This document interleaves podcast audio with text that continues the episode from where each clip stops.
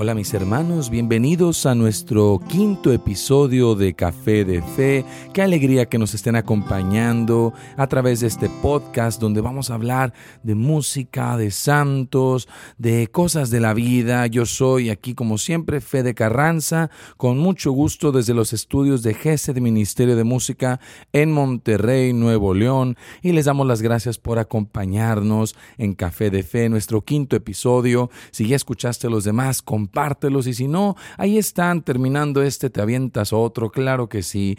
Y pues un saludo a todas las personas que nos han estado escuchando, gracias por estar atentos a Café de Fe. Y bueno, el tema del día de hoy es un tema que nos han pedido que demos mucho, que es cuál es la historia del Ministerio de Música GESED, cómo es que se formó, de dónde viene, para dónde va y tantas otras preguntas que nos hacen. Así que todo lo vamos a poner aquí en nuestro quinto episodio de Café de Fe para que no se lo pierdan. Así que muy atentos. Comenzamos nuestra historia hace 40 años. Claro que sí, 40 años, fíjese nada más. Hace 40 años se fundó la comunidad GESED, un grupo de estudiantes del Tecnológico de Monterrey. Fundaron un grupo de oración el cual fundó la comunidad GESED, que es una asociación privada de fieles y laicos comprometidos a vivir una vida de santidad y comunidad. Esto no es viviendo juntos, sino viviendo en valores comunes, haciendo compromisos juntos, viviendo en alianza juntos, lo cual pues es la parte central. Y la expresión de oración que la comunidad usa es la expresión carismática, que es levantar las manos, orar en voz alta, etcétera. Cinco años después de la fundación se fue como gestionando ya la idea de que se ocupaba un ministerio de música que diera el servicio de las alabanzas y las asambleas de oración por lo que se formalizó un ministerio de música y ahí nació GESED Ministerio de Música. La intención al, al, hacerse el ministerio no eran los conciertos y las grabaciones, eso fue un proyecto de parte del Señor que más adelante nos fue mostrando su voluntad. Así que comenzó el ministerio y en el año de 1985 el ministerio grabó su primer cassette llamado La Espada del Espíritu, en el cual venían incluidos varios cantos que habían compuesto ellos mismos para el culto y las alabanzas de las asambleas de la comunidad. Estos eran cantos propios ya de la comunidad y el cassette servía solamente para que se aprendieran versiones oficiales, etc. Y alguien por ahí fue y le regaló uno de esos cassettes a un sacerdote y este sacerdote invitó a Federico Carranza a que fueran a cantar a su comunidad. En ese tiempo el padre le ofreció pagarle por ir a ofrecer el servicio y mi papá fue a consultarlo con el asesor de la comunidad en ese entonces, el padre José Abramo, que en paz descanse, un sacerdote, hombre de Dios, de verdad un hombre que fue clave en la formación de la comunidad y del ministerio. Y el padre Abramo, en su sabiduría, le comentó a mi papá, bueno, pues tú ya tienes tu trabajo y tú no ocupas cobrar por ir a cantar, entonces no cobres, no tienes por qué cobrarle al Padre. Y así fue como empezó la modalidad de que el apostolado del ministerio fuera un servicio gratuito y voluntario, modalidad que seguimos viviendo hoy en día, en el que vivimos completamente como Ministerio de Música independientes de cobrar un estipendio o un salario a nuestros y, y pagarle a nuestros miembros todos los miembros del ministerio son miembros misioneros voluntarios. Y bueno, aquello empezó con esa primera grabación, La Espada del Espíritu. Otras producciones que surgieron en este tiempo, en los primeros años del ministerio, fueron Al Salvador Jesús, Ven Señor y Lléname, que fue un concierto en vivo, Venció Jesús, concierto de oración, y el discípulo amado, es que el ministerio sustentaba, ¿verdad? Y que eran con las composiciones propias para la comunidad también, parte del ministerio.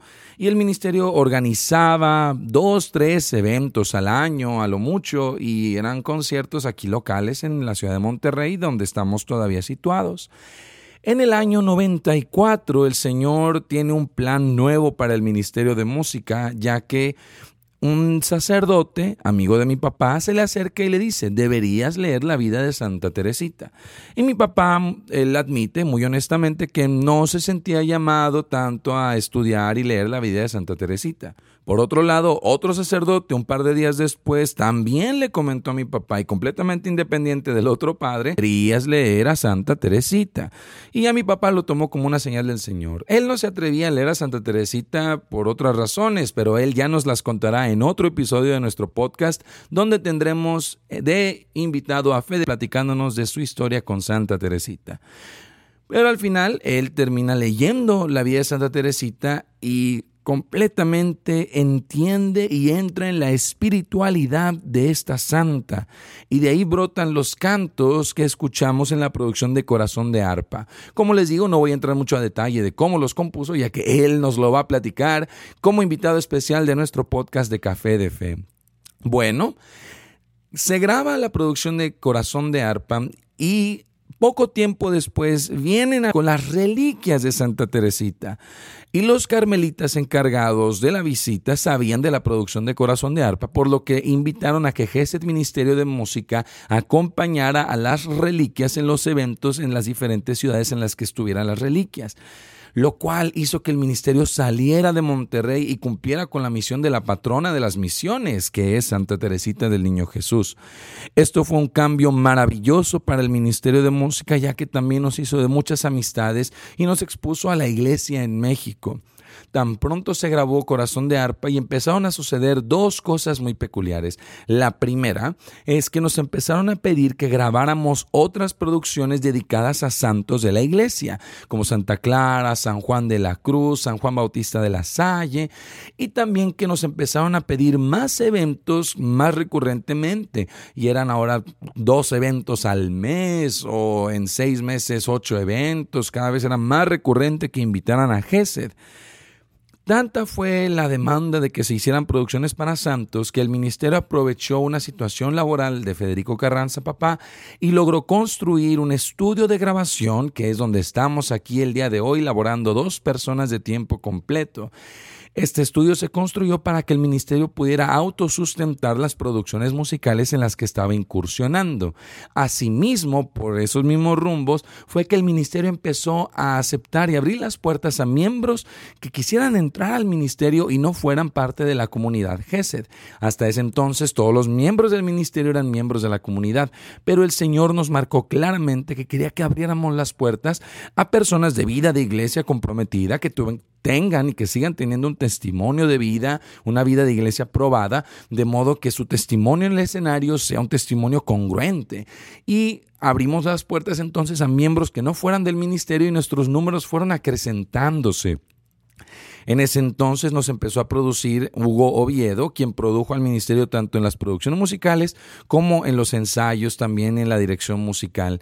Así que la, administración y la agenda del ministerio la manejaba y la sigue manejando Ana Carranza, la dirección espiritual del, del ministerio la manejaba Federico Carranza y los dos apoyados por el Consejo del Ministerio de Música conformado de varios hermanos con experiencia y tiempo probado de servicio en el ministerio, de de modo que cualquier decisión que se, que se tomara fuera consensuada y bien consultada con los hermanos del Consejo. El ministerio fue creciendo en números y fue a partir del año 2012 que me toca a mí un poco regresar del estar estudiando en Estados Unidos y tomar un poco de las riendas de la dirección de los ensayos y la dirección musical del ministerio. Ya para este entonces habíamos servido en eventos con el Santo Padre en la Ciudad de México, habíamos ido a Ecuador, a Puerto Rico, a Honduras, República Dominicana, mucho de Estados Unidos, a Canadá, a la Jornada Mundial de la Juventud y prácticamente a todos los estados de la República Mexicana. Y gracias a Dios el ministerio ahora se conformaba de alrededor de 50 miembros y se tenían que realizar dos ensayos a la semana para que se pudieran ensayar todos los hermanos al mismo tiempo. Era una situación muy grande y el Señor tenía todavía planes más grandes para nosotros, ya que mi llegada como director musical del ministerio marcó un cambio Y no solo en mí, sino que ya empezaban a entrar miembros muy jóvenes a formar parte del ministerio de música. Y aquí es donde sucede un parteaguas musical y espiritual. El musical no es tan importante, simplemente que, que incursionamos en más cantos de animación. Pero el espiritual nos marcó para siempre y fue que entre nuestros miembros más jóvenes se encontraba Fernando Villarreal. Fernando era un muchacho que entró a los 15 años al ministerio y estuvo con nosotros muy comprometido. Era un joven ejemplar, dedicado, amable, respetuoso, muy talentoso, tocaba el bajo y la guitarra y cantaba, y Fernando se entregaba a todos los eventos con mucha alegría y con mucho entusiasmo. Fue dos años después de que ingresó al ministerio eh, que Fernando de repente sufrió un malestar de salud, lo internan y le diagnostican un cáncer muy agresivo, el cual consumió de su vida en prácticamente dos semanas. El jueves en la noche de la segunda semana, Fernando se siente mal, él ya estaba en su casa, lo habían dado de alta y decide irse al hospital. Sus papás lo llevan al hospital, pero Fernando ya había organizado un concierto de Gesed en el hospital para los enfermitos, las enfermeras y los doctores. Así que en su maleta de ropa se llevó la ropa para el concierto, sabiendo que iba a cantar para alabar al Señor. Lo que Fernando tal vez no sabía era que su siguiente concierto sería frente al mismísimo Dios, ya que el viernes en la madrugada el Señor lo llamó a su presencia. El último canto que Fernando compuso fue el canto de Te doy mi vida y era un reflejo magnífico y maravilloso de la entrega que Fernando había hecho con su enfermedad con tanta alegría. Esa entrega y ese testimonio de Fernando permeó la vida del ministerio y nos sentimos impulsados a cantar a la juventud que se encontraba allá afuera, confundida y lejos del Señor, por lo que produjimos el, disco de Te doy mi vida, donde incluíamos cantos más alegres, donde incluíamos cantos más de animación, buscando resonar en el corazón de la juventud y al mismo tiempo buscando también con continuar con el legado que Santa Teresita había dejado y todos los santos que habían pasado por nuestros cantos. Queríamos poder hacer ambas cosas al mismo tiempo y no necesariamente dividir entre jóvenes y viejos.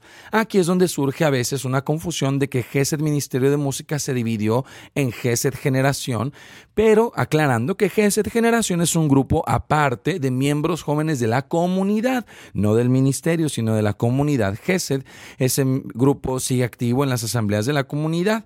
Nosotros que es el Ministerio de Música tenemos miembros jóvenes y lo que buscábamos era incursionar en poder llevar cantos como Entraré, Estoy a la puerta, Agua de vida y cantos como Con un corazón sincero, con un paso de fe, Cristo vivo, para el mismo público y no solamente jóvenes bailando, sino jóvenes orando y no solamente gente grande orando, sino gente grande bailando, la experiencia de iglesia entera. Así fue como también buscamos producir nuestro álbum para ser santo, el cual llevaba también un ímpetu de juventud y de alegría, así como cantos para la reflexión y la adoración. Al mismo tiempo, seguíamos produciendo muchas producciones musicales, no solo para santos ahora, sino para congregaciones religiosas. Algunas de ellas, cuyos fundadores eran beatos o simplemente venerables, nos pasaban sus documentos y los leíamos y hacíamos el mismo proceso de amar las vocaciones y de ese modo escribir cantos y grabarlos en nuestro estudio. Comenzamos a ir a más eventos, se nos invitó a asistir a la Avenida del Santo Padre, tanto en Morelia, Michoacán, con los jóvenes, como en Ciudad Juárez, en la clausura de la visita del Santo Padre, el Papa Francisco, a México. Fue una bendición para nosotros ser invitados a estos dos eventos que marcaron más pauta de nuestro, eh, de nuestro anhelo de servir al Señor a través de la música en los jóvenes, en la Iglesia Universal. Inspirados en esto fue que también sacamos nuestra producción de San Agustín, Verdad Eterna, la producción de Santa Teresa de Ávila, Solo Dios Basta, y la más reciente producción, que era una combinación de cantos nuevos para la alabanza, la alegría, la danza y para la adoración eucarística, que es la producción de Él es Jesús. Y bueno, este año cumplimos 35 años como Ministerio de Música y damos gracias a Dios por este caminar que apenas está comenzando.